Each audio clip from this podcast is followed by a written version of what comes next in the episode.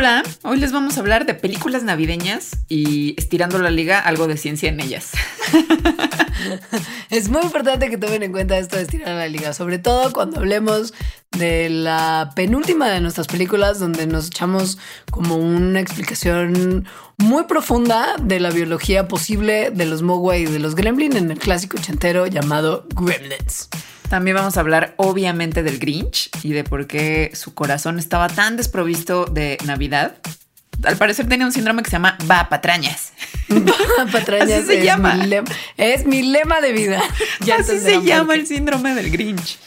Vamos a hablar del extraño mundo de Jack o la pesadilla antes de Navidad o Nightmare Before Christmas o lo que ustedes prefieran y de cómo Jack es un ejemplo clarísimo de cómo no se debe de hacer ciencia. Y vamos a hablar de clasiquísimo navideño, Mi pobre angelito, Home Alone, que pues básicamente es un niño muy trastornado que hace unas cosas muy violentas. Vamos a ver si sobreviviría la gente a esto. Para los Patreons, que son las personas que son nuestras mecenas inscritas en el programa de apoyo a Mandarax, patreon.com diagonal Mandarax, vamos a hablar de por qué nos gusta ver la misma película una y otra vez y por qué esto que explica eso en particular también explica por qué los perros se parecen a sus dueños.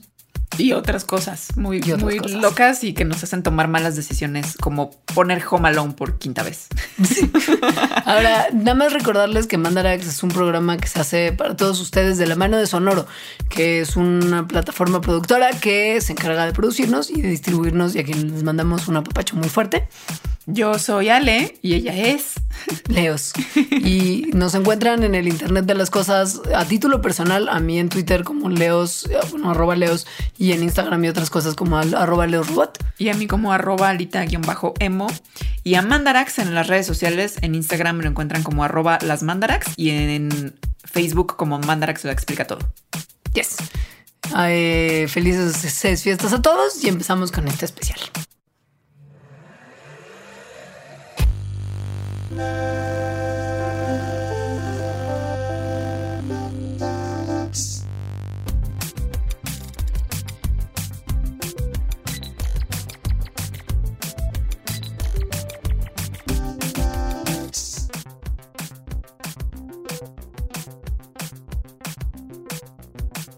Hola. Feliz Navidad. Feliz Navidad. Feliz Navidad, próspero año y felicidad. I wanna wish you a Güey, José Feliciano tenía un punto importante. Yo hasta, hasta me puse mi suéter navideño para la ocasión. No es mi único suéter navideño, tengo otro suéter de Navidad que llevé a un, a un Bardarax. Entonces ya está visto, entonces no me lo puse hoy por eso. Porque si ustedes son Patreons, pueden vernos grabar esto en vivo y ver el suéter navideño de Leonora, que está realmente muy bonito porque tiene mucho personaje fantástico como Santa Claus y un unicornio. Y Saturno. Y Saturno. que, tampoco existe, son los papás. Y como ya les dijimos, pues en este programa vamos a hablar de películas navideñas, porque según yo en Navidad es muy común, no tienes nada que hacer, prendes la tele, hay una película navideña. Y hay Cierto. bastante probabilidad que sea alguna de las que vamos a hablar. Y además me da la impresión de que no, no, solamente de películas de Navidad, pero en general, este año que termina y que estamos todos muy agradecidos de que haya llegado a su fin, la gente estuvo muy viendo películas temáticas cuando correspondía. O sea, llegó Halloween y todo el mundo veía películas de sustos. Y ahora en temporada navideña estoy segura que no solamente si se las encontraron en la tele, sino voluntariamente le van a poner mm. play a alguna de las cuatro películas que exploraremos científicamente hoy. Este programa está lleno de especulación, obviamente. O sea, es de esos programas en que tenemos como un tema que no es de la ciencia pero que relacionamos con cosas de ciencia. Entonces, Exacto. mucha especulación y mucho recordar estas películas que seguro ya vieron, así que no creo que haya spoiler para nadie. Sobre todo considerando que muchos somos de una generación particular y entonces a muchos de nosotros estas películas o nos tocó verlas en el cine o nos tocó verlas un buen de veces como en el 5 y en luego Cinema Golden Choice. que... En cine permanencia voluntaria del 5. Exacto. ¿no? Entonces, bueno, que sepan que si ustedes son generaciones ochenteras, tendrán probablemente muchos recuerdos asociados. Empecemos por El Grinch. Sí. El Grinch es una muy buena película de Navidad, la verdad. No es mala, no, no, la, la neta es que, la neta es que no es mala. Benedict Cumberbatch es siempre un personaje que es, es, es un deleite escuchar, saber, conocer. En el caso de la que protagonizó vocalmente en 2018, pero también está How the Grinch Stole Christmas con Jim ah, Carrey. yo ni siquiera sabía de la de 2018. Sí, la voz es Benedict Cumberbatch, pero la, pero la primera es, Jim Carrey y su, y su cara con el maquillaje y prótesis de Grinch queda súper bien. Aunque la primera primera pues es de los 60, supongo, que es de caricaturas, que es la original, que viene de un libro que es muy padre también. Pero bueno, el Grinch es muy padre pues porque el Grinch odia la Navidad. y nadie lo juzga por ello, ¿eh? O sea, estamos aquí. En este programa no somos ni navidófilos, ni navidifílicos, ni grinches. Somos nada, no. O sea, somos como entes neutrales que respetan las preferencias navideñas de cada quien. Pero el Grinch pues es mundialmente famoso. Es más, a la gente se le dice Grinch por odiar la Navidad. ¿Por qué podría haber odiado la Navidad el pobre Grinch? Pues hay un pionero del campo de la neurociencia social de nombre el doctor John Cachopo que dice que en realidad el Grinch no odiaba la Navidad por la Navidad per se, sino que su odio venía de su aislamiento social. O sea, piensen en este pobre personaje verde y peludito, así guardadito en su cueva, súper lejos de la vida humana, y se va amargando, ¿no? Se va volviendo más solitario y más, pues sí, como más amargo de sus, de sus sentimientos. Y cuando llega la Navidad, pues esta llega con una percepción de felicidad. Y como el Grinch no entiende esta sensación de felicidad porque él está solo y amargado, pues sus acciones pueden explicarse fácilmente.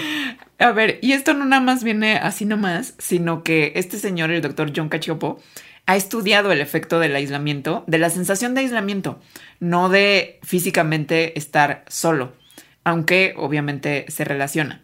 Pero en realidad de lo que vamos a hablar primero aquí como una explicación de por qué el Grinch estaba tan amargado, es esa sensación de, de sentirse solitario, de sentirse solo. Em, y lo que sucede en el cerebro cuando eso pasa. Esta sensación de sentirse solo, o sea, como de, aunque estés en un estadio lleno de personas, pero que te sientes solo, es a la que se le llama aislamiento social. Y es eh, un ingrediente principal de el ser solitario.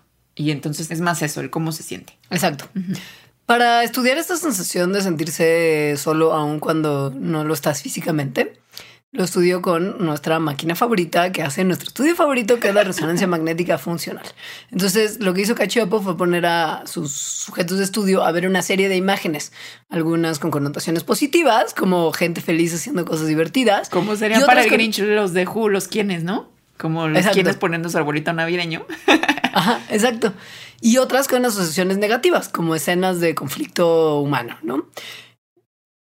Cuando los dos grupos veían las imágenes placenteras, el área del cerebro que reconoce las recompensas mostraba una respuesta mayor en la gente que no se siente solitaria que en la gente que sí se siente solitaria. Y de manera muy similar, la corteza visual de las personas solitarias respondía de manera mucho más fuerte a las imágenes no placenteras de gente que a las imágenes no placenteras de objetos, sugiriendo que la atención de la gente que tiene estas sensaciones tan fuertes de soledad se ve atraída especialmente a situaciones de conflicto humano. La gente que no era solitaria era como al chilling, da igual si es gente o objetos lo que estaban viendo, no les hacía mucha diferencia, pero en las personas solitarias sí. Entonces esto lo que parece apuntar es que la gente que se siente solitaria, que tiene como esta sensación de mucho aislamiento social, tienen una respuesta reducida en el cerebro a las cosas que en general hacen a la gente feliz, como los quienes ponen un arbolito navideño, y tienen una respuesta exaltada a el conflicto humano. Entonces, eso explica a estas personas como el Grinch, que no nada más es que como que les guste saborear su dolor, sino que, o sea, como que están como felices siendo infelices, por decirlo de alguna manera, sino que estas personas parece que también como que se obsesionan con el drama de otras personas. O sea, de verdad sienten una atracción hacia el conflicto. Entonces, Grinch. Pensando todo eso, el Grinch es un, es un personaje súper fácil de entender. O sea, tenemos el componente de aislamiento físico. O sea, él está solito excepto porque tiene a su perrillo. Pero sobre todo, él tiene aislamiento social importante, no tiene una sensación de conexión con los quién, o sea, y, eso que viven afuera de su cueva, o sea, no, no, es, que, estén lejos y, esté como, como justo tan aislado de ellos, pero no hay conexión. Y entonces verlos rodeándose de cosas felices como adornos navideños y comida y regalos y así, pues lo, enoja un montón. Entonces, y, sí se enoja de verdad. O sea, yo ahorita me acuerdo de la película, la de caricaturas, cuando los quienes están justo haciendo todas estas cosas felices, él se empieza a enojar, así como... Pero ah". mal. Sí. Y está determinado a hacer los que la pasen mal, o sea, como, como meter escoria en las festividades y ver cómo arde Troya, porque eso es algo que lo va a hacer feliz a él. O sea, drama emocional, regodearse en su infelicidad, tratar de ser infelices a otros. Entonces, bueno, si ya vieron el Grinch, pues es una película con final feliz al final. y el Grinch, bueno, como que se redime, pasan ciertas cosas, pero ya es feliz con otros también, ¿no? Con los, con los quienes. Y en la vida real, pues se parece un poco a lo que le pasa a la gente que sufre de soledad, que es que cuando tienen una conexión, una experiencia de conexión genuina con otras personas, generalmente como que salen de esa sensación de soledad.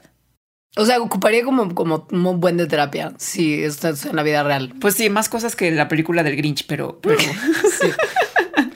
Ahora, hay otra posibilidad que no es nada más la del aislamiento social y es aquí donde se empieza a identificar como mucho más a este personaje de Grinch con la idea de odiar la Navidad por la Navidad per se, no la Navidad porque es una época que le da felicidad a los otros. O sea, existe la posibilidad de que el Grinch haya sido un ente que no tenía espíritu navideño y que es un síndrome que unos investigadores de la Universidad de Copenhague identificaron. El no tener espíritu navideño.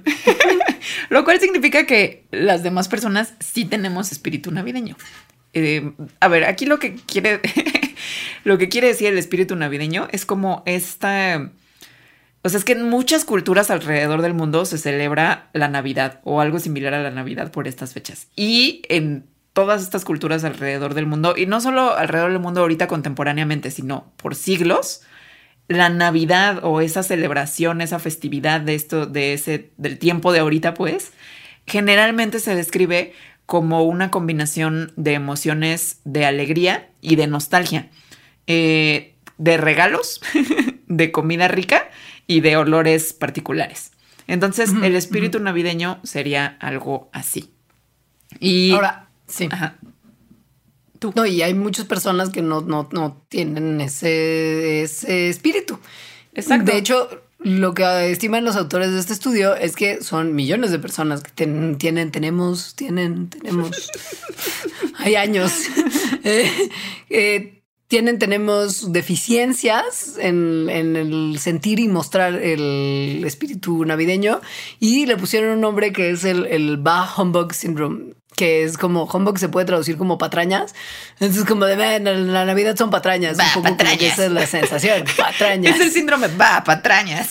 Va Tal patrañas. Cual. Que, güey, es según yo, yo me, o sea, yo, yo soy, yo soy la, o sea, si buscas va patrañas en el diccionario, según yo, sale una foto mía. Independientemente de mi suéter, no se confundan, porque la gente que nos está viendo, porque son patrons y pueden ver la transmisión en vivo de este Mandrax, sabrá que tengo un suéter navideño. Pero en realidad la Navidad de su espíritu va a patrañas. a ver, esto, esta investigación no nada más lo hicieron por los LOLs, porque podría resultar que sí, sino que entender esto, lo que está ocurriendo en el cerebro, puede contribuir a saber qué está ocurriendo a nivel neuronal en las tradiciones y por qué se experimenta diferente de persona a persona o incluso en una misma persona en diferentes etapas de su vida. Entonces, es, en realidad esto es el meollo del asunto. Y para saberlo, eligieron a 10 personas que tradicionalmente sí celebran la Navidad y 10 personas que no. Y que no solo no la celebran, sino que nunca en su vida lo han hecho. Entonces, otra vez les hicieron un escáner del cerebro. Siento que hay que hacer un mandarax solo de fMRI y todo lo que le ha traído la psicología. Pero bueno, les hacían un escáner del cerebro para ver qué áreas de su cerebro se activaban cuando veían imágenes que tenían simbología navideña. Y también cuando veían imágenes que se parecían, pero que no tenían nada que ver con la Navidad. O sea, por ejemplo, gente festejando, pero sin ningún símbolo navideño. O sea, alguien comiendo romeritos en febrero, ¿no? Como ni al caso. En la playa, romeritos en la playa, así. Mm. Ajá, sí. ¿Por qué harías eso? o abriendo regalos, y, pero no navideños, ¿no? No con envoltura navideña ni en invierno y cosas así. Y entonces se vio que todos los participantes tuvieron mayor actividad en las zonas del cerebro, o sea, se les prendían zonas del cerebro que tenían que ver con el procesamiento de imágenes, obviamente porque estaban viendo imágenes, pero no se prendían igual. Mm. O sea, los resultados mostraron cinco áreas donde el grupo pro Navidad respondía a imágenes de Navidad con una mayor activación que el grupo no navideño. Estos incluían las cortezas premotoras y motora primaria izquierda, los lóbulos parietal superior inferior derecho y la corteza somatosensorial bilateral primaria. Les estoy diciendo nombres así como random, pero pues, son, son áreas del cerebro que han sido relacionadas en otros estudios con la espiritualidad y que se cree que están involucradas en la sensación de trascendencia, o sea, esa sensación de sentir como una conexión o con una armonía con lo que nos rodea. Y pues también se activaron áreas que tienen que ver con las emociones y el reconocimiento de expresiones faciales. Eso era más bien obvio, pero lo interesante es lo otro, ¿no? O sea, como, como la parte de la trascendencia y la conexión y la espiritualidad que se prende más, porque esas son las sensaciones que se generan. Y eso en teoría sería como el espíritu navideño que se le prendió a las personas pro Navidad y no se le prendió a las personas no Navidad porque simplemente no tienen ese espíritu. Va patrañas. El grupo va patrañas. Ahora, este tipo de estudios, pues son. Pueden ser muy criticados porque justo el espíritu navideño, reducirlo a zonas del cerebro que se activan con ciertas imágenes, es pues tal cual muy reduccionista, ¿no? Este, o sea, el espíritu navideño o cualquier emoción, pues es una cosa muy compleja, más allá de qué se está prendiendo o apagando en el cerebro. Y pues lo que han dicho las personas que lo critican es que reducirlo a esto contribuye poco a entender realmente al espíritu navideño así. Pero sí queda claro que sí hay diferencias entre un grupo y otro y que, que hay emociones que activan y, y, desactivan ciertas zonas de nuestro cerebro. Eso queda clarísimo. Sí, y que, el Grinch, y que el Grinch probablemente no se le prenda nada que tenga que ver con la espiritualidad al ver imágenes de Navidad. No, él es, él es el señor va patrañas, mucho más que yo. Sí, va patrañas. Va patrañas. Bueno, eso por el Grinch. Un clásico navideño que ahora está, ha sido desglosado y que si bien es un clásico navideño muy querido por mucha gente, siento que siempre jugará segundas frente a otro clásico que además es clásico como dos por uno, sí. porque puede ser clásico Navidad y puede ser clásico Halloween. O sea, es un súper combo que creo que a todos los que en algún momento tuvimos una, una, una, una vena como vena emo en nuestra juventud, como noventera, dos milera, nos, nos llegaba al fondo del corazón y es Nightmare Before Christmas de Tim Burton. Pesadilla antes de Navidad. Esta sí la fui a ver al cine. Me acuerdo bien, mi primo se comió todas las palomitas en los cortos. Tu primo no tenía ningún tipo de autocontrol ni No, no, es famoso por eso. A ver, pues ahí antes de Navidad es un peliculón, la verdad. Es bien padre. Peliculón. Sí. Tremendo. La música es increíble. O sea, los personajes son adorables. Y la historia. como Frankenstein. La historia es increíble. las cosas que se le ocurren a Jack. Es, Que además no se, llama, no se llama en español Pesadilla antes de Navidad. Le pusieron El extraño mundo de Jack. Ah, sí. Yo juraba que se llama Pesadilla antes de Navidad. No, no, no, porque recuerda, acuérdate que en México y en España, si puedes tener como un nombre que explique perfectamente la película y se traduzca de manera casi literal y directa del nombre en inglés, no lo vamos a elegir, vamos a cambiarlo por otro que no tenga mucho que ver para hacernos los interesantes o algo. Entonces, el extraño mundo de Jack es como se conoció aquí. Porque pusiera, o sea, si hay un Jack y si es un extraño mundo. ¿Y qué tendrá que ver la Navidad? Nada, va a patrañas. A nadie le importa, va a patrañas. Entonces, a ver, esta película, por si no la han visto, si no se acuerdan, empieza con Jack, que es la calavera famosa símbolo máximo de los emos. Máximo, con trajecito emo. Si tuviera pelo sería de lado como el de Alita y el mío. Ajá, exactamente. Entonces Jack, que es como el rey del mundo de Halloween, se siente aburrido y está como bajón. Tiene como una depresión de su mundo, que es Halloween. Entonces, de cierta manera, se mete a otro mundo, que es el mundo de la Navidad. Y entonces, en el mundo de la Navidad, pues todo es espíritu navideño. O sea, todo es alegría, todo es regalos, todo es conexión, armonía, Navidad, ¿no? Entonces. Santa es el rey, sí, obviamente, pues, porque pues, es, su, es, es una ave madre, ¿no? Entonces, Jack se le ocurre que va a ser su propia Navidad. O sea, que él quiere ser el rey de la Navidad y transformar el mundo de Halloween en el mundo de la Navidad. Y ocurre una cosa horrible en, su, en su intento por hacer esto y aterroriza a todos los niños del mundo en su intento y en fin.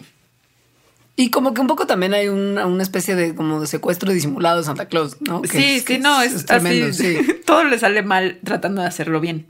Pero hay una parte muy interesante que justo cuando regresa del mundo de la Navidad y quiere entender la Navidad porque no, o sea, solo como que entiende que está chido, pero de verdad es un mundo totalmente distinto, no lo entiende.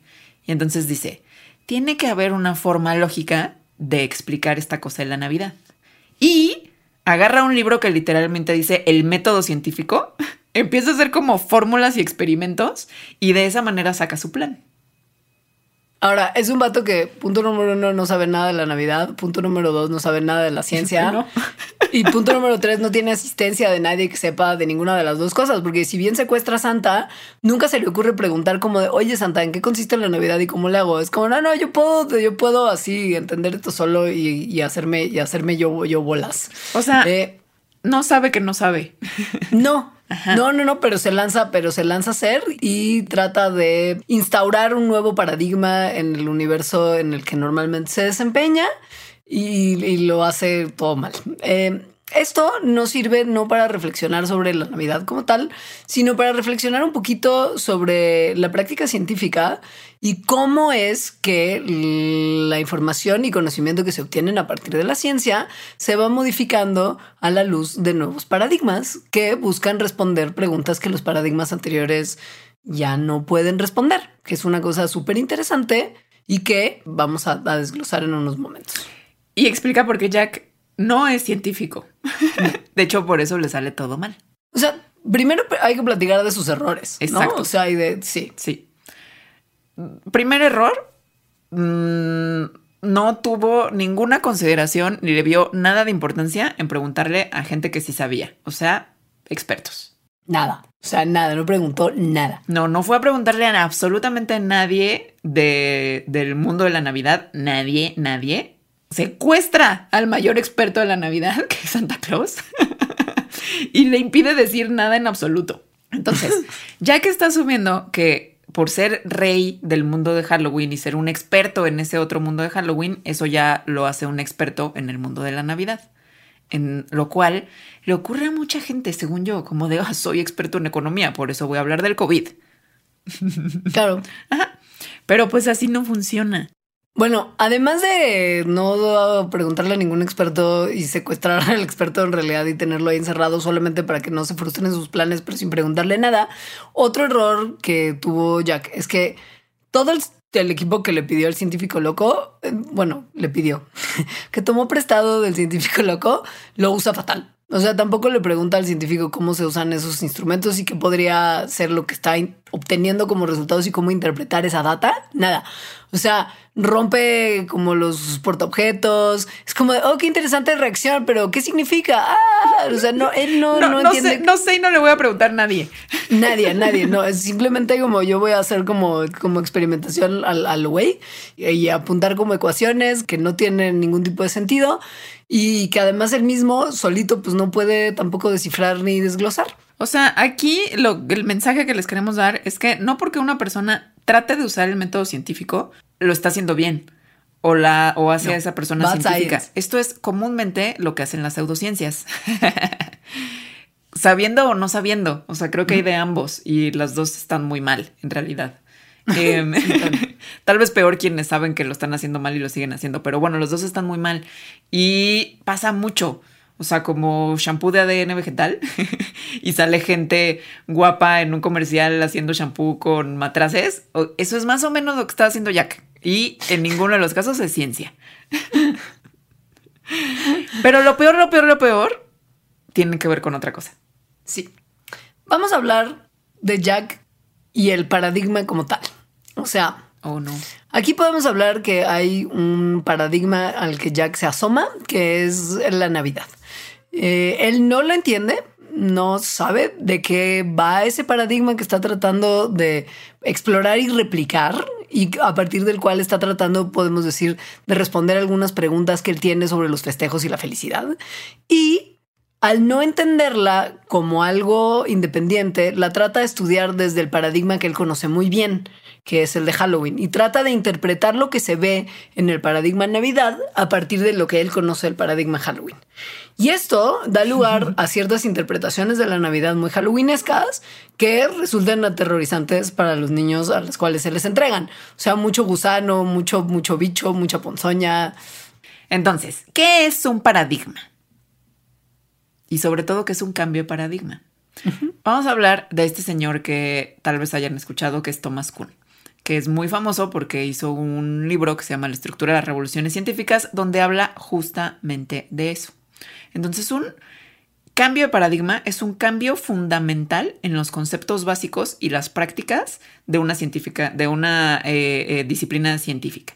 Entonces, cuando hay cambios por lo tanto, un paradigma pues, es como un marco de referencia donde existen ciertas prácticas experimentales y ciertos conceptos básicos que hacen que la gente en ese paradigma entienda lo que está estudiando de cierta manera. Cuando hay un cambio de paradigma, según Kuhn, generalmente está asociado a revoluciones científicas, es decir, cambiar modelo geocéntrico de no todo gira alrededor de la Tierra a modelo heliocéntrico. Eso es un cambio de paradigma, o sea, se entiende completamente distinto cómo funciona el universo y por eso es una revolución. Entonces, bueno, una cosa que ocurre con los cambios de paradigma o, cuando hay dos paradigmas es que bajo un paradigma, el nuevo, lo que se estaba entendiendo antes de cierto fenómeno ya es incompatible con ese nuevo paradigma. O sea, de verdad se necesita estar en ese otro paradigma para entenderlo desde ahí no entre dos, entre dos paradigmas hay una cosa que se llama inconmensurabilidad. O sea, de verdad no puedes entender una cosa de un paradigma con otro. Esto Kuhn lo cuenta de manera extraordinaria y muy recomendable para todas las personas que están interesadas en cómo funciona un poquito el mundo, porque el libro es además súper simple y está muy bien explicado y es así como una de las piedras angulares de la filosofía de la ciencia, que se llama la estructura de las revoluciones científicas. Y ahí lo que explica Kuhn es el desarrollo de estos cambios de paradigma en la ciencia en cuatro etapas. La primera que es la de la ciencia normal, ¿no? Esta es la más prominente en las ciencias y es en las que es, es, toda, es todas las etapas en las cuales un paradigma dominante que todavía responde las preguntas de manera acertada y que todavía permite que la ciencia se desarrolle a partir de este, está activo, ¿no? Entonces, este paradigma son teorías e ideas que definen lo que es posible y lo que es racional y le dan a los científicos de ese momento en particular un juego de herramientas como súper claro y súper definido para acercarse a ciertos problemas.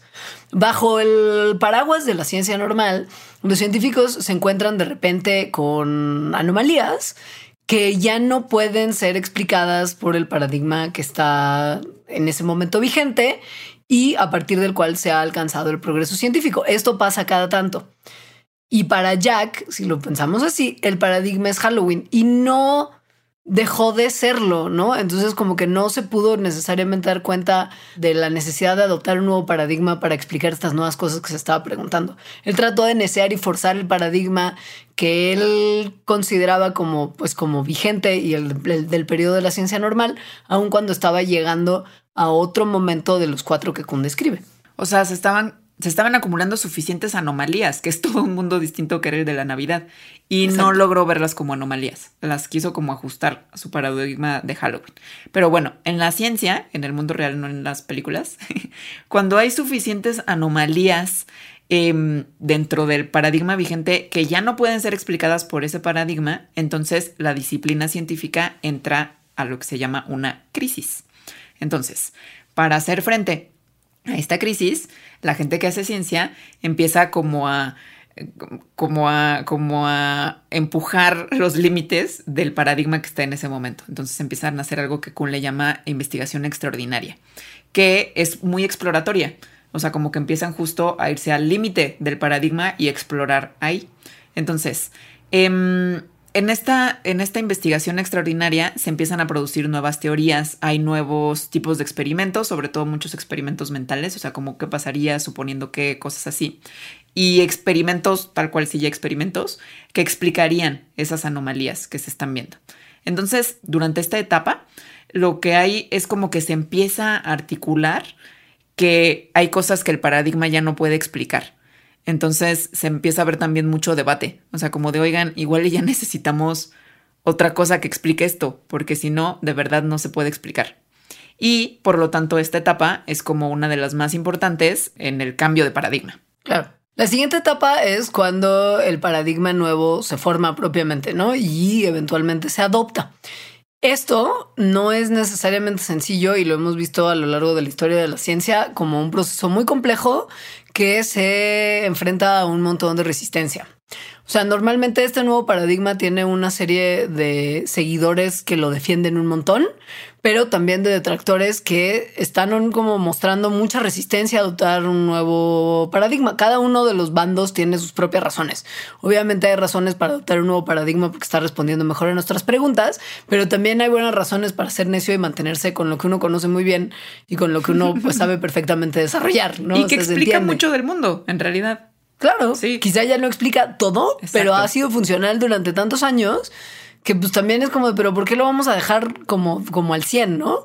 Y es, es muy normal, los paradigmas son difíciles de cambiar, pero eventualmente si son muy buenos los paradigmas nuevos para explicar o predecir fenómenos, ¿no? Que se pueden ahora predecir y explicar mejor que con el paradigma anterior, o son más satisfactorios de alguna manera en términos de lo que se considera como buena ciencia y de obtención de buen conocimiento científico, eventualmente este paradigma se convertirá en el paradigma dominante. Y que esa es la última etapa. Es decir, ya ocurrió como la revolución científica en ese sentido y el nuevo paradigma ya es el paradigma dominante. Entonces ya los nuevos libros de texto tienen el paradigma dominante, eh, todo, todo se vuelve como a la normalidad hasta que empieza otra vez el ciclo. ¿Qué ejemplos de la vida real? Porque bueno, creo que es como medio evidente, ya lo repetimos varias veces, que lo que le ocurrió a Jack es que estaba así de frente a una serie, a un mundo de anomalía, que era la Navidad, y no logró verlo, porque estaba con sus lentes de paradigma Halloween y nunca se los pudo quitar. Él era la gente que estaba reacia, por ejemplo, a aceptar lo que Darwin decía sobre la descendencia con modificación, cuando publicó El origen de las especies. Ese es un muy buen ejemplo de cambio de paradigma y por eso se le llama la revolución darwiniana. También existe la que mencionaste de cómo cambiamos nuestra postura respecto a alrededor de qué giran las cosas en el cosmos. ¿Qué, es la gira alrededor de qué demonios? Que es la revolución copernicana, que es casi como la arquetípica revolución científica. claro. Y hay un montón, ¿no? También, por ejemplo, la teoría de los gérmenes, o sea, de que las enfermedades son causadas por gérmenes en vez de por el miasma, que es este aire, mal aire del que hemos hablado, que antes se creía que era el causante de las enfermedades. Eso es un cambio de paradigma. No es el mal aire, no es el miasma, son gérmenes los que están provocando esto. Entonces, Ahora, es muy, es muy importante de todo esto, por favor, nada más que sepan que no porque aprovechemos para hablar de la estructura de las revoluciones científicas, que siempre es un placer, quiere decir que Jack de alguna manera era científico. O sea, no. lo que le pasó se puede explicar cómo se explican las revoluciones científicas a partir de los cambios de paradigma, pero nada de lo que Jack hacía era ciencia y si era algún tipo de ciencia era muy mala ciencia. Entonces no, piensen que él era un científico, pero para nada. Justo ese es nuestro mensaje científico de la pesadilla antes de Navidad. O sea, Jack, aunque use el libro de método científico, no era científico. Así no se hace la ciencia. Por eso le salió mal. y con eso también pues dejamos, dejamos de lado este, este clásico navideño para quizás hacer una pequeña pausa como de medio programa y después regresar a dos películas navideñas clásicas también. Patreon.com Diagonal Mandarax. Suscríbete desde un dólar al mes para acceder a la grabación en vivo, contenido extra, merch, participación en la elección de temas y muchos beneficios más de la comunidad Mandarax. Patreon.com Diagonal Mandarax. Siguiente película navideña que me encanta que sea una película navideña, porque más me gusta mucho, es Los Gremlins. Yo también, muy fan. Muy fan de que sea película de Navidad. Además es totalmente Navidad. Eso es totalmente Navidad. Y es totalmente explorable desde un punto de vista de, o sea, es muy estirable la liga de tratar de explicar los gremlins desde la ciencia. Sí, muy estirable. Algunas cosas tienen más sentido que otras. Pero ¿Es, forzador? ¿Es forzador? Puede ser. Sí. Puede ser. Sí, sí es. Pero vamos a hacer, vamos a hacer lo mejor posible. Eh, nada más como para aclarar como una cosa de inicio, si ustedes ya no se acuerdan bien del tema Gremlins en particular, vamos a hablar de dos, de dos versiones del mismo ser, que es la versión Mogwai, que es cuando el, cuando es Gizmo bonito, todo pachón peludito y tierno. Que se parece, a Baby Yoda. A Baby Yoda que tiene hijos con un Furby. El hijo de amor de un Furby con Baby Yoda es Gizmo. Es, son los Mogwai. Después de los Mogwai están los Gremlins, que los Gremlins son como más... Malos. Como un Charles Quinkly con un problema serio de piel. son como más reptiloides. Como más reptiloides, pero como, como me los imagino como babosos. Y tienen como muchas protuberancias, o sea, como, bolas y maldad. Y hay maldad, los Mogwai son bondad y los Gremlins son maldad. Entonces hay estos dos grupos de entes que son como parte de lo mismo. Los Gremlins son muy maldad. o sea, como que su propósito en la vida es hacer maldades. La malora. Sí. Pero entonces, sí. son la misma especie, en realidad. La misma. Porque un gremlin viene de un mogwai. Exacto. Y por eso hay tres reglas súper importantes para las personas que tienen mogwais, que son muy mm, atractivos como mascota porque son muy lindos y cantan bien bonito y pues son un animalito ahí peludito cute. Estas reglas son que no se les exponga a luz brillante. Número dos, que nunca, nunca se les moje, nunca. Y número tres, la más importante, que nunca se les dé de comer después de medianoche. nunca, nunca. No, Nunca, nunca. La primera de no exponerlos a luces brillantes es porque en el canon gremlin que se expongan a luces muy brillantes como un linternazo en la cara o como la luz del sol, hace que estas criaturas se quemen y burbujeen y hiervan como y se conviertan eventualmente como en un charco de pegoste. O sea, es una receta para la muerte instantánea de los gremlins. Por eso es muy importante no exponerlos, porque o sea, si ah. tienes un mogwaicito y los sacas a la luz, pues se te va a derretir. O sea, eso no lo quieres. Y así matan a, bueno, a Rayita en la original. Rayita con su mechón de la tongolele. Sí. sí, adorable. ¿Qué podría estar haciendo que les pase esto así tan dramático a los gremlins? Entonces, aquí es donde empezamos a estirar la liga de la especulación. Exacto. Probablemente la especie Mogwai, no sabemos cómo se llama la especie en realidad, pero digamos que la especie es Mogwai, sean nocturnos. Entonces, ¿por qué? Poquita luz, o sea, como cuando están leyendo así en la noche y lamparita de noche, no parece afectarles. Entonces, muy probablemente la especie Mogwai evolucionó en bosques como en la penumbra, donde sí había lucecita, pero no así había muchísima luz. Ahora, el tema como del fallo catastrófico de sus sistemas cuando se les expone a la luz del sol no es tan fácil de explicar a raíz de eso. Lo más cercano en la naturaleza que podríamos agarrar como un ejemplo de lo que podría estar pasando en su biología es un desorden genético que se llama seroderma pigmentosum, que es una condición heredada que se caracteriza por una sensibilidad súper extrema a los rayos ultravioleta provenientes del sol. Y esta condición lo que afecta principalmente son los ojos y las áreas de la piel que pues se exponen al sol. Pero también hay ciertos individuos afectados por seroderma pigmentosum que tienen problemas involucrando a su sistema nervioso. Aquí estamos hablando de humanos, o sea, son, son personas las que tienen este problema y generalmente el, aparece eh, los síntomas durante la infancia.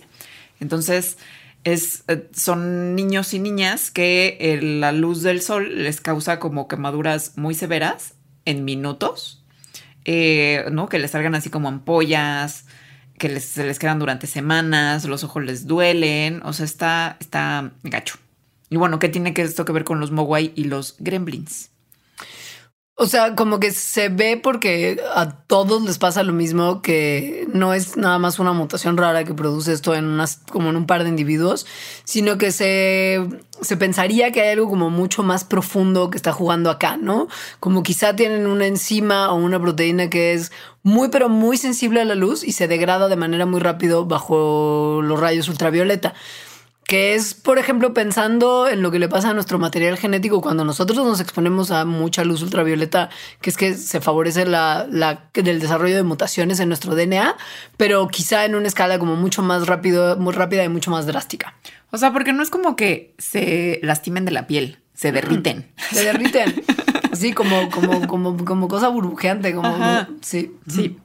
Luego, regla número dos, más importante no mojarlos. Nunca, nunca, nunca, nunca, nunca, nunca. No. Aquí hay un, un dato curioso, que es que mogwai, la palabra mogwai, la que describe a estos animalitos peludos bonitos, es una palabra que viene del chino cantonés que significa monstruo o demonio o espíritu maligno. Entonces, eh, en, en, China y también con los budistas, los mogwais sí son como unos diablillos. O sea, son como unos, sí, diablillos traviesos y malignos, pues como los gremlins más o menos. Y según los mitos que hay sobre los mogwais, los mogwais solo se reproducen durante la época de lluvias, porque saben que después de la época de lluvias vienen tiempos con mayor prosperidad, entonces se reproducen así.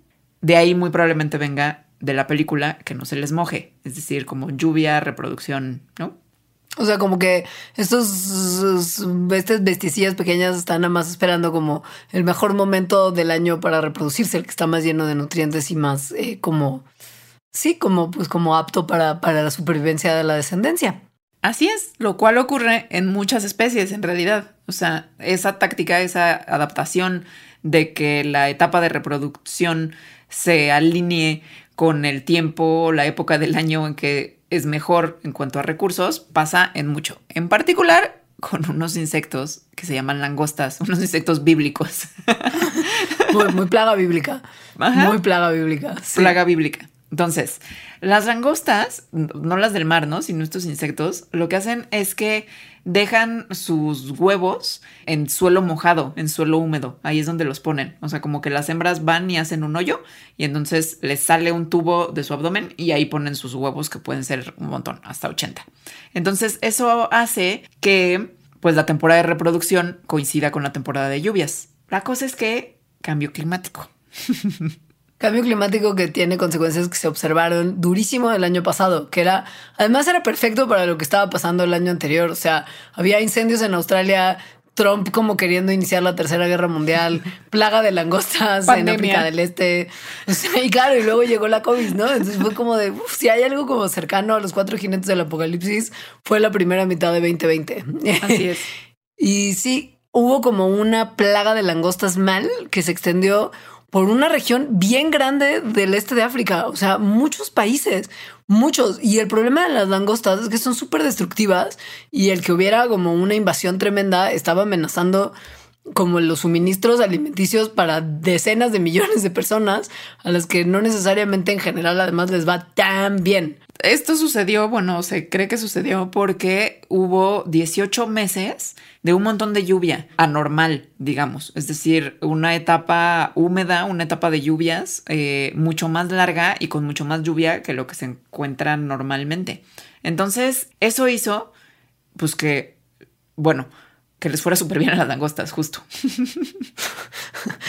y pues sí, y lo que se cree es que esto no va a ser como una cosa que ocurrió aisladamente en 2020 porque era el año del apocalipsis, sino que muchos expertos creen que es un indicador de lo que viene, porque como están aumentando las temperaturas de la superficie del mar, las tormentas se como que supercargan y el cambio climático empieza como a cargar las, las balanzas de, de, los fenómenos climáticos hacia patrones de circulación de aire y temperatura y presión atmosférica que favorecen mucho comportamientos como de precipitación parecidos a lo que ocasionó el desastre de 2020. Entonces, esto es como simplemente, pues sí, como la puerta de un apocalipsis posterior que sabemos que viene.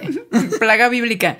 Y se parece mucho a lo que podría pasar con los gremlins. Es decir, más o menos las, las langostas funcionan de que si las mojas se reproducen más. más o menos así. Es decir, no como los gremlins, que es, que es reproducción asexual, pero sí hace que las condiciones para su reproducción sexual de las langostas pues sean mejores. Tan mejores que con condiciones así húmedas chidas para las langostas, en una, una, generación puede ser 20 veces más grande que la generación anterior que no tenía esas condiciones. Entonces, de esa manera, si las condiciones siguen siendo favorables, las langostas pueden incrementar su tamaño poblacional exponencialmente en pocas generaciones, que sus generaciones son de tres meses. Entonces, lo que sucedió fue exactamente lo que sucedió en estos 18 meses. Es, en realidad es un fenómeno que está ocurriendo desde 2018 y cuando ya estuvo así muy máximo plaga bíblica fue en 2020.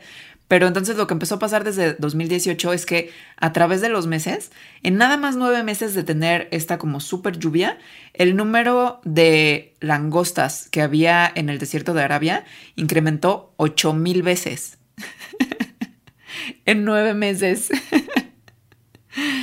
Entonces sí fue un súper problema y sería algo que podríamos ver con los gremlins si los dejamos mucho tiempo en la lluvia. Exacto. Ahora, volviendo justo a estos, a estos entes de, la, de la amenaza y la destrucción posible, es importante mencionar que los animales que viven en ecosistemas complicados, en los que no hay muchos nutrientes disponibles todo el año, estos animales no se benefician de reproducirse en intervalos que sean como no aleatorios. Sí, y no quieren ni deberían ni, ni les viene bien depender en ciclos anuales estrictos, porque si hay como un crecimiento poblacional y no hay alimento para sostenerla, este, pues este, este crecimiento poblacional se desperdicia y resulta problemático. Entonces, más bien, tienen estrategias de reproducción oportunistas que responden a como señales del ambiente, como por ejemplo una abundancia de agua de lluvia, para que entonces cuando hay esta abundancia se desencadene como un pico de reproducción y para los gremlins este pico de reproducción es representado con el crecimiento de como pequeñas bolitas de pelo en el lomo de los mogwais que les empiezan a salir como, como una especie de tumores que después como brincan. Pero bueno, o sea, lo que se entiende fuera de que esto ocurre muy poco en la naturaleza en animalitos como los mogwai, la estrategia oportunista de reproducción sí ocurre un buen. O sea, esto podría pensarse como una especie que evolucionó en un ecosistema de baja disponibilidad de nutrientes y cuando una población se encuentra con lluvia, entonces, puff, le salen un montón de bolitas de pelo de la espalda y hay varios mogwais nuevos que llegan al mundo. O sea, sí podríamos saber algo de la de los ecosistemas en donde evolucionaron los mogwais, nada más por las características que tienen. Exacto. Tercera regla no alimentarlos nunca, nunca, nunca, nunca después de medianoche. ¿Qué hubo con ella? ¿Qué hubo con ello? Es, es, tremendo. Podemos partir de pensar en ciclos circadianos, que miren, incluso piensen en su propio patrón metabólico, ¿no? Si comes a la mitad de la noche porque eres de esas personas que se despiertan en la madrugada y les da monchis, estas calorías que comes a la mitad de la noche son procesadas por nuestro cuerpo de manera muy distinta que cuando comemos la misma botanita a la mitad del día.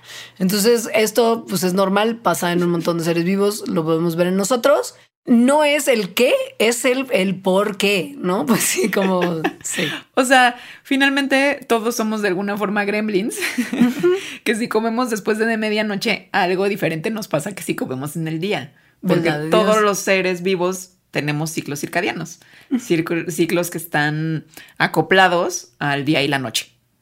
Entonces, en los gremlins esto es pues muy extremo, porque los gremlins cuando comen después de medianoche pasan de ser un animalito super cute, peludito, buena onda, que canta hermosamente, o sea, un mogwai, a transformarse en un animal con escamas, protuberancias, y deseo de matar, son los gremlins.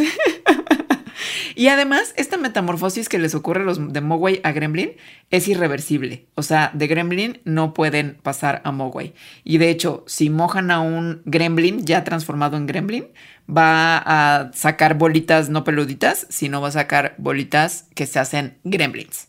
Entonces, una vez que un Mogwai cambia a Gremlin, él y toda su descendencia va a continuar como Gremlin. Lo que entonces corresponde es preguntarse qué onda con esto que está pasando, ¿no? Porque no es como un ciclo de vida de Mogwai a Gremlin que vuelve a Mogwai. O sea, en ese sentido el, ciclo no se completa. Hay algo que, va más allá que un ciclo. Lo que plantean muchas personas que se han puesto a, pensar en esto de manera, forma medianamente seria, dicen que más que un ciclo, de lo que podríamos estar hablando es de una reversión a un estado más natural. Y esto ha sido denominado como la teoría del gremlin feral, en la que los mogwai, o sea, los peluditos pachoncitos que cantan bonito, no son la versión como más salvaje de la especie, sino que ya son una versión más bien domesticada y que la raza que naturalmente ocurre es la del gremlin malvado y escamoso. Y Gizmo es solamente un ejemplo de la parte como ya más domesticadilla. Domesticadilla que entonces tiene como una regresión a la parte feral, a la parte salvaje, cuando ocurren ciertas condiciones, que justo es darle de comer después de medianoche. Exacto. Esto es importante porque, o sea, así como está en la película, si, si ese fuera un ciclo de vida natural, en un ciclo de vida natural tiene que existir la manera de regresar de un estadio a otro en el ciclo de vida porque si no, de manera automática, el estadio al que no regresas, pues desaparece en los linajes y desaparecería en la especie, que es lo que está ocurriendo aquí. O sea, tienes Mogwai, cambia a Gremlin y no hay manera de que de Gremlin cambie a Mogwai, no nada más ese individuo, ¿no? O sea, si tuvieran, por ejemplo, los Gremlins hijos, Gremlins Mogwais, ahí se completa el ciclo, pero no es así no hay manera de que cuando ya tienes un linaje transformado en gremlin pueda tener descendencia mogwai. Eso haría necesariamente que los mogwais desaparecieran, literal. Pero no han desaparecido. Esa es otra de evidencia que la gente se propone de que es una especie domesticada, la de los mogwai, o una subespecie. Pero bueno, antes de que le entremos a eso que tiene que ver con su reproducción, ¿cómo le hace el cuerpo del mogwai para saber que está comiendo después de medianoche. o sea que realmente la comida se lo están dando después de medianoche y entonces que empiece con sus cambios fisiológicos. Entonces, eso tiene que ver con los ciclos circadianos, que ya hablamos de ellos, son estos ciclos de 24 horas que están presentes pues, en prácticamente todos los organismos, no nada más los animales. Y una de las cosas más evidentes de los ciclos circadianos, pues es en nosotros, por ejemplo, es que te ponen a dormir o te dan estado de, vigilia. Pero los ciclos circadianos afectan a pues, prácticamente todos los procesos biológicos, en lo cual se incluyen muchas hormonas, cosas que tienen que ver con la reproducción, con la digestión. Entonces, los ritmos circadianos usualmente están regidos por el sol, o sea, por los niveles de luz que hay, pero también por otras señales, por ejemplo, la temperatura. O sea, los ritmos circadianos en todas las especies ocupan varias señales para hacer ciertas cosas. Entonces, con los gremlins, sus ritmos circadianos estarían, o sea, se prendería cierto ritmo circadiano para la metamorfosis, probablemente a través de que se prendan ciertas hormonas, y esas hormonas, una de las señales sería la luz de que es medianoche y la comida, es decir, estaría la señal de la comida ahí también. Claro. Es importante hablar de la reproducción de los gremlins para entender un poquito mejor su biología. Los Mogwai y los Gremlins también, pero unos dan bebé Mogwai y los otros dan bebé Gremlin, se reproducen a partir de un eh, mecanismo que se llama como gemación, ¿no? Hay muchos uh, animales y, en la naturaleza que se, y muchos seres vivos que se reproducen de esta forma. Pero la realidad es que el ejemplo creo que más útil para pensar en Gremlins y Mogwais es la hidra de agua dulce. Estas criaturas que son chiquitas, tienen unos tentáculos muy locos y que no crecen mucho, 15, entre 15 y 30 milímetros, si se encuentran en condiciones de agua y comida de mucha disponibilidad, entonces les empiezan a salir como unas protuberancias pequeñitas, como gemitas en sus cuerpos. Y estas protuberancias eventualmente se desarrollan a pequeñas hidras miniatura que eventualmente se separan del organismo madre, digamos, y empiezan a ser organismos independientes. Entonces eso pues es más o menos lo que le sucede a los mogwais, pero mucho más rápido porque las hidras eh, cada 3, 4 días producen como estas nuevas protuberancias. Los mogwais lo hacen en segundos. y además parece que a los mogwais como que les duele. No, no es algo la pasan mal. Sí, la pasan mal cuando les sucede eso. Entonces, nada más teniendo en cuenta los mogwais, su ciclo de vida pues sí es un ciclo, literalmente. O sea, es como mogwai, le echas agua, se reproduce por gemación, tiene más mogwais y, vuelve al ciclo, ¿no? O sea, tienes mogwai adulto, le echas agua, se reproduce por gemación, tienes mogwai. Ciclo cerrado. Em, pero entre esta cosa que nos mete ruido, que justo es la metamorfosis, le das de comer, se transforma en gremlin, gremlin le echas agua, se reproduce por gemación y produce más gremlins. Ahora, el momento en el que hay metamorfosis de Mogwai a Gremlin es algo que es muy parecido a lo que vemos en la naturaleza. O sea, de hecho, todo el proceso se parece mucho al cambio que ocurre cuando un gusanito se convierte en una mariposa. Cuando un Mogwai come después de la medianoche y va a enfrentarse a su metamorfosis, a la transformación a Gremlin, se mete dentro de un capullo que construye. ¿Mande? Que hace el mismo muy asqueroso, ¿no? Sí, súper asqueroso. Es como con mucho escupitajo y pelo y bilis. O sea, como medio grotescón. Y dentro de este caparazo, de este como capullo, como rugosito, la criatura que está dentro como que un poco también se derrite. Hay mucho derretimiento en el mundo de los mogwais y de los gremlins. Hay como mucha acción enzimática que deshace la gran mayoría del cuerpo del mogwai y lo deja en un estado como medio de una especie de caldo de cultivo de células imaginales, que son células especiales que poseen las mariposas y otros insectos que se someten a metamorfosis y que, como las células madre, se pueden diferenciar en células de varios tipos. Y como en una transformación de un gusano a una mariposa, estas células imaginales sirven como, digamos, como los bloques de construcción para el nuevo cuerpo del organismo, es decir, el cuerpo gremlin. Entonces, se vuelve gremlin y como ya repetí muchas veces, pues, cuando se reproduce, se vuelve a reproducir. O sea, lo que da es hijo gremlin. Sí. Em, los gremlins son muy diferentes que los mogwai, aunque, aunque retienen muchas características también, en, particular son ellos. O sea, como que sí tienen su memoria y su rayita, en el caso de rayita. Ajá. Eh, la cosa aquí es entonces que su ciclo de vida se vuelve muy raro porque, o inexplicable más bien, por esto de que Gremlin solo puede dar hijo Gremlin. O sea, si vamos otra vez al ciclo de vida de especies que tienen reproducción asexual y sexual, o sea, como la hidra. La hidra de los asexuales que se reprodujeron como por el gremlin asexualmente puede tener reproducción sexual. Es decir, se completa el ciclo. Entonces, la pregunta sería si tal vez los gremlins son capaces de reproducción sexual y que tal vez cuando dos gremlins consensuadamente se reproducen y tienen hijitos de forma sexual, tengan hijos Mogwai, no hijos Gremlin.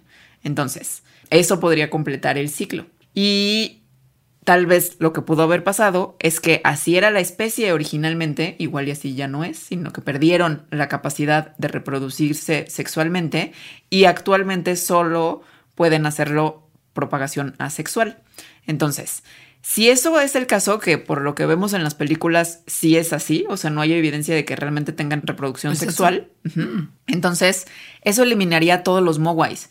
Porque momento en que mojas a, digo, que le das de comer un mogwai, se vuelve gremlin y no hay vuelta para atrás y no hay forma de hacer nuevos mogwais más que mojándolos, pero si a esos que los mojas les diste de comer es lo mismo, ¿no? Se transforman en gremlins.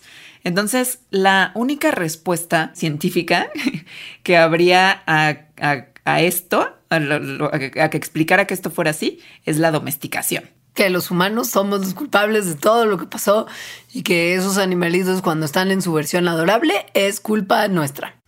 Intervención humana, o sea, esa es la clave para entender como la teoría naturalista de los gremlins. Sí, estas criaturas parecen ser eh, problemáticas, fuera de balance natural, peligrosas ecológicamente, con potencial de plaga. Muy problemáticas, muy, problemáticas. O sea, tenemos que recordar que somos los humanos los que al final del día les estamos permitiendo propagarse alrededor de la Tierra, como ya hemos hecho con un montón de otras especies, como los peces león, como los gatos domésticos, etcétera, ¿no? Si pensamos en, cómo podríamos haber tenido que ver los humanos en la domesticación de los gremlins, piensen en la forma como larvaria, que sería la forma mogwai de estos seres, que es súper infantilizada y como muy bonita de esta carita preciosa que tiene Gizmo, ningún humano no se va a enamorar. O sea, todos queremos un Gizmo para papachar y cuidar y darle de comer, que quiere decir que pues probablemente su factor cute es en realidad una adaptación. Y una vez que infiltran, como que consiguen acceso y se infiltran en familias humanas, ahí ya tienen acceso a la cantidad de comida necesaria para llevar a su metamorfosis. ¿Qué? O sea, también hay que tomar en cuenta que justo las cosas necesarias para su metamorfosis se las damos los humanos también. O sea, como que agua y comida no son algo así como que haya para aventar para arriba en el desierto. o sea, es algo que sobre todo hay en casas de gente. O sea, el refri está ahí para comer a la hora del día que sea, incluso después de medianoche. Así es, así es. Entonces pareciera que lo que ocurrió es que la especie salvaje eran los gremlins como tal y que los humanos a través de muchas generaciones fueron domesticándolos y creando la versión más dócil de la especie, que serían los mogwais. Pero los mogwais retienen estas características metabólicas en las que se pueden convertir en gremlins. Entonces, cuando ocurren ciertas cosas por ciertas señales que ya describimos, como el que se les dé comida después de medianoche, regresan a ese estado como feral de una manera muy extrema, ¿no? Pero que medio que sí ocurre en ciertas especies en la naturaleza. Por ejemplo, pensemos en los, las jaurías de perros ferales que hay ahora en el bosque de Chapultepec. O de un gato cuando lo dejas en el, en el mundo exterior abandonado. Y estos perritos ferales también en el mismo caso. En el momento en el que pasan un tiempo eh, enfrentándose a como ambientes extremos, hay una feralización. Lo dijo el mismo Darwin, se sabe evolutivamente. Se ha comprobado que hay una feralización de animales y plantas y nos muestra que la domesticación no es un proceso que ocurre solamente en un sentido. O sea, hay una manera de ir como hacia la versión anterior. De reversa, mami. que no es exactamente como ir en reversa, porque a veces se entiende así. O sea, como que dejas un perro en el, en el wild y se vuelve eh, lobo y porque, porque revirtió su domesticación. Y no es tan así, sino que más bien fenotípicamente igual y sí se parecen a sus ancestros salvajes, pero cuando se les investiga genéticamente son otros dos genes que están dando esas adaptaciones que llegan como a una cosa que podríamos llamar medio convergencia. O sea, se parecen por fuera, pero dado por genes distintos. Y sí, pues se han hecho estudios con muchas especies, eh, o sea, especies domésticas que luego se vuelven ferales, y se ve que esos cambios pueden ocurrir súper rápido. O sea, que realmente genéticamente en pocas generaciones de repente ya tienes una cosa feralizada. Y pues esa es básicamente como toda nuestra tesis de licenciatura sobre la biología de los gremlins y mogwais. Gracias por venir a nuestra TED Talk. Pasamos a la última de las cuatro películas de las que hablaremos, que creo que todas las personas que estaban escuchando esto desde el principio sabían que eventualmente se iba a aparecer y así como en vez de ponerle solo en casa, que hubiera sido lo más cercano al nombre en inglés de la película, que es Home Alone, la manera en la que se tradujo este clásico navideño protagonizado por Macaulay Culkin es Mi pobre angelito. Qué mal título. No, pero así, porque además no es nada un angelito. O sea, la sinopsis como, como malograda de la película que Alejandra escribió también es un niño psicópata de familia sociópata se queda solo y hace cosas súper violentas. Es, es, como la sinopsis. Es que además me puse a verla, este, al menos al principio, como para entender qué tan mala era la familia. Es una historia, o sea, ven los primeros 15 minutos. Es una historia de un niño que realmente su familia lo trata horrible. Horrible. Horrible. Y lo abandonan. O sea, no se dan cuenta que lo dejaron y se fueron a Francia. Lo hacen además dos años seguidos. O sea, no lo dejan, no lo abandonan una vez, lo abandonan dos veces, porque mi pobre angelito, dos. No, esa gente, o sea, esa gente era mala. Pero él en realidad es, un muchachito que decide no tomar el camino fácil de las cosas que hubiera sido como salirse corriendo a la casa, ir a tocarle a los vecinos y decir, güey, estoy solo, mi familia me abandonó y esta gente se quiere meter a mi casa. No.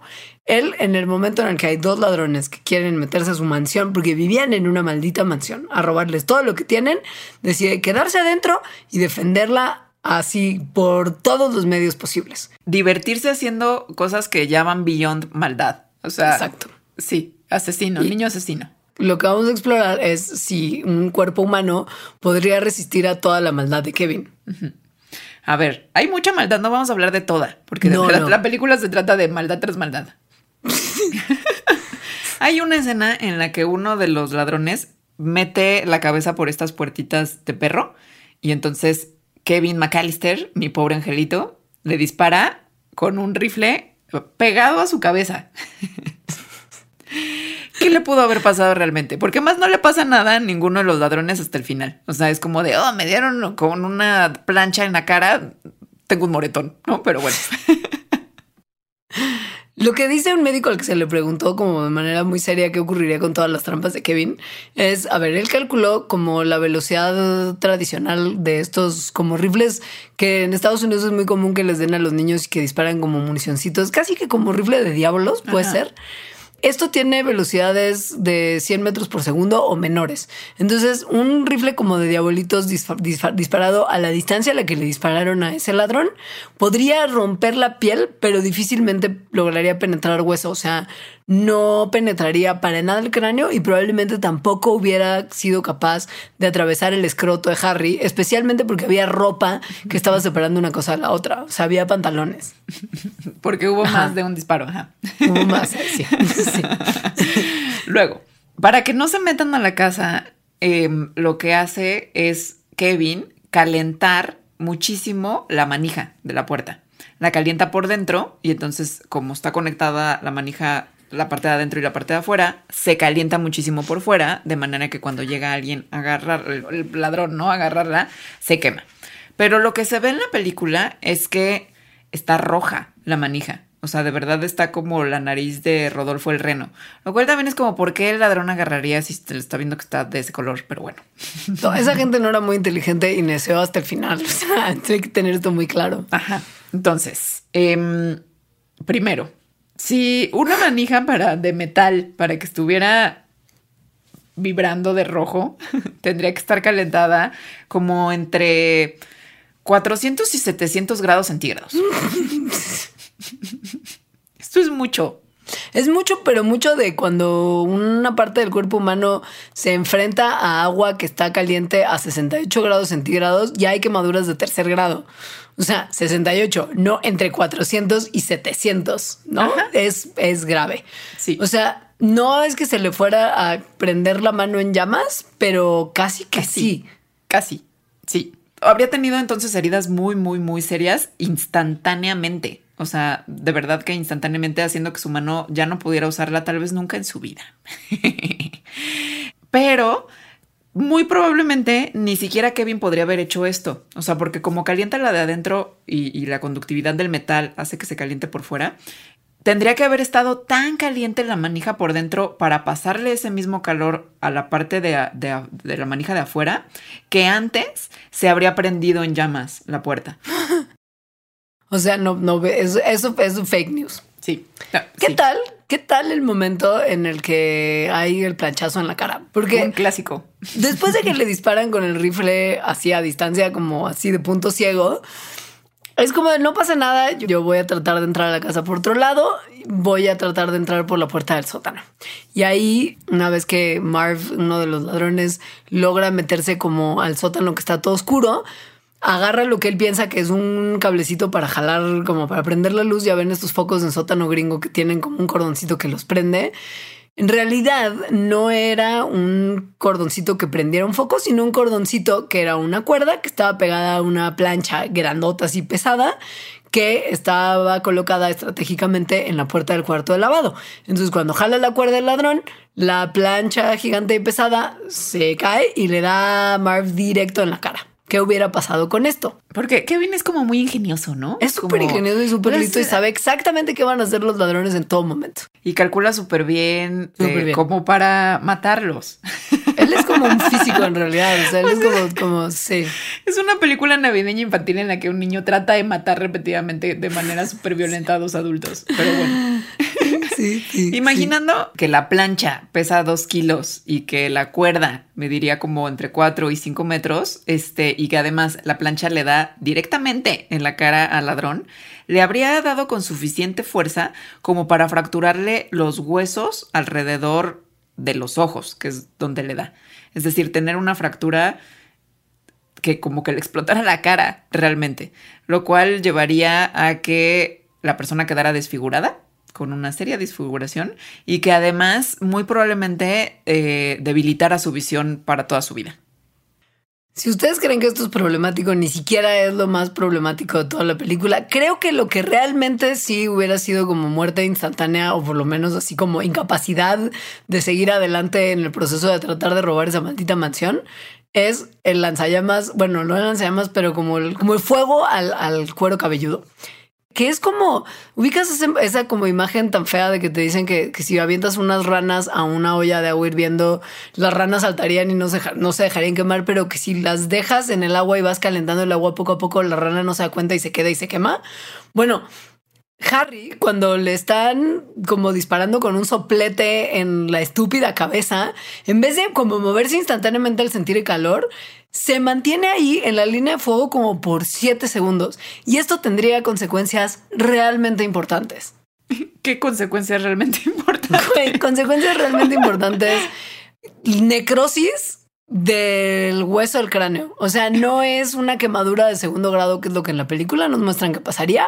No. O sea, la piel y el tejido óseo del cráneo de Harry estaría tan dañada por estar expuesta al fuego tanto tiempo y tan como podrida que realmente su cráneo estaría como muriendo y real eh, lo que necesitaría de ahí es ir corriendo al hospital y que le hicieran un trasplante de cráneo y de como cuero cabelludo para poder sobrevivir. Eso no lo hubiera sobrevivido, era ahí donde se acababa. Era ahí el fin. Pero no, continúa. Pero no. Y en el creo que más clásico, o al menos el que yo tengo más presente, está este en las escaleras de la casa del el bote de pintura a la casa. Que además como que los asusa Kevin, ¿no? O sea, les dice así como, ¿ya se van a rendir o quieren más? Y entonces los ladrones, que también son muy tontos, es como, no, si queremos más, te vamos a atrapar. Y entonces suben las escaleras y entonces ahí con cosas también ingeniosas de un físico, Kevin, una lata de pintura llena les le pega a uno de ellos en la cara. Eh, uno como que la evade y el otro le da así directamente en la cara. Eh, Después, pues sí. Después le, otra, hay una más. O sea, no nada más una vez le pega, sino dos.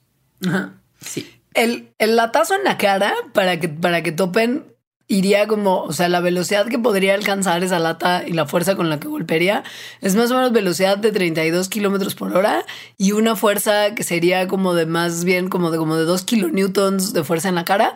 Que para no entrar en qué significa esto en términos físicos, que Kevin claramente con su doctorado prematuro sabía perfectamente, sería el equivalente como que te diera dos puñetazos en la cara Mike Tyson. O sea, esos seis veces más la fuerza que se necesita para romper. Sino dos, o sea, la fuerza de los dos a la vez. Exacto. Sí. O sea, esto es seis veces más de la fuerza necesaria que se ocuparía para romperte la nariz y que sería suficiente para desmayarte y probablemente para fracturarte el cráneo. O sea, habría latigueo como un rebote del cerebro dentro del cráneo, que es lo que causa contusiones y muchos problemas de salud después. O sea, muy grave el latazo en la cara. Muy grave. es una película súper violenta. Es súper violenta. Sí, no sé si tuvo consecuencias eh, después, o sea, como de que niños queriendo hacer cosas así. siento que sí alguien debe de haberles dado un latazo en la cara a alguien. O sea, siento, que, o por lo menos intentado. Sí.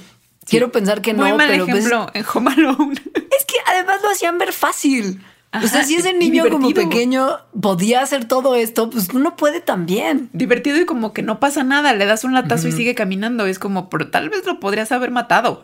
Soplete en el cráneo, güey. O sea.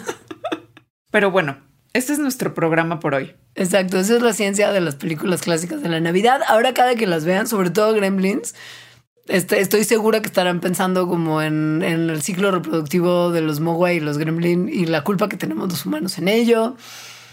Cómo está todo mal con Jomalón. Cómo Jack no era un científico en realidad y cómo las revoluciones científicas pueden tener consecuencias interesantes.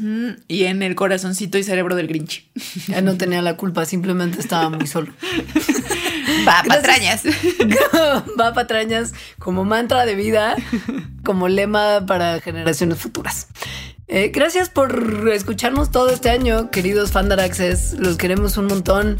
Feliz año que entra, que 2022 sea un año mucho mejor que los dos anteriores. Cuídense mucho de Omicron y de todas las futuras variantes de lo que viene siendo la COVID como tal. Y para quienes son Patreons, el pilón, vamos a platicarlo ahorita, que es explica por qué nos gusta ver la misma película y una, una y otra vez, especialmente las navideñas. Si no saben qué es ser nuestro Patreon, visiten por favor en este momento porque están muy a tiempo. Patreon.com diagonal mandalax. Gracias, adiós. Gracias, adiós. Okay,